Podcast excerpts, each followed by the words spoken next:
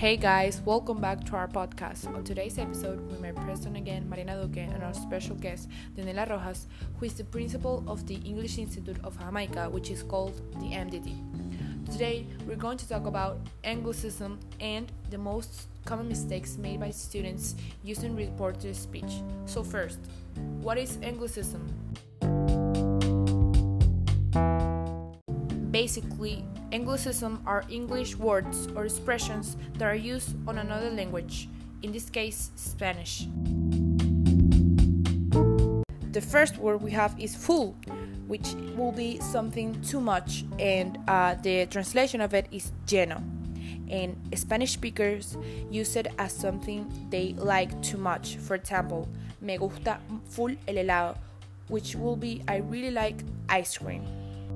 Word is hit, which will be punch, and the translation of it is golpear. Spanish speakers use it as something successful. For example, esa canción es un hit, meaning that the, that the song is successful. One is click, which will be push, and the translation of it is pulsar. Spanish speakers use it as an as a instant connection between two people. For example, esos dos hicieron click, meaning that when they uh, first saw each other, they had a really strong connection.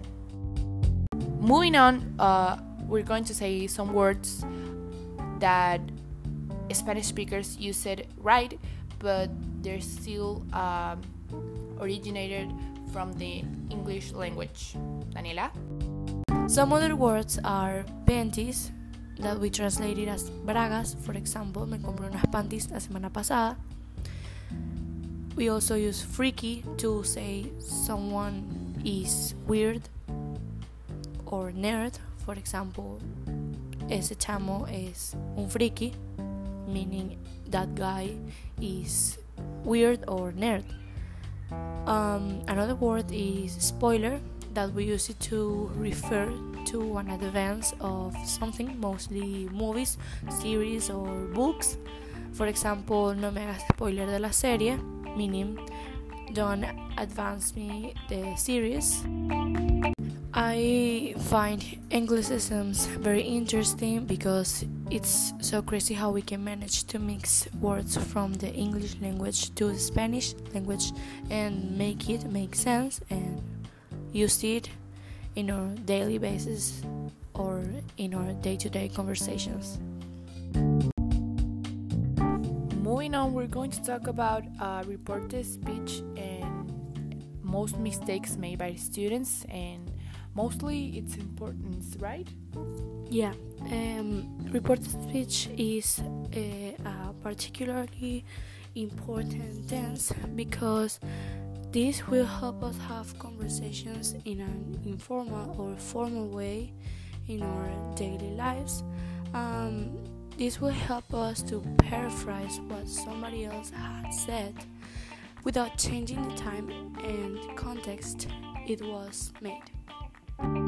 Well, the first mistake by, that students make by using when they're using reported speech is that they tend to translate from Spanish to English, so they tend to not change the verbal tenses.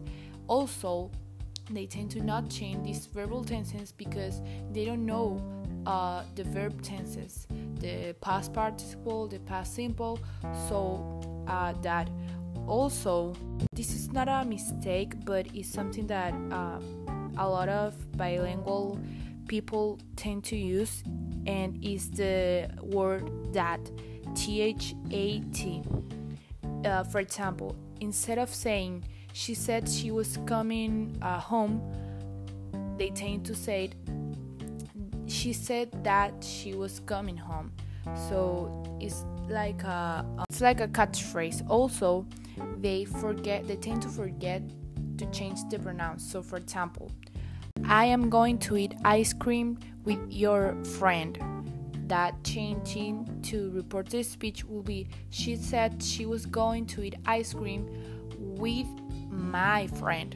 Not that's uh, what the change happens in the your and my.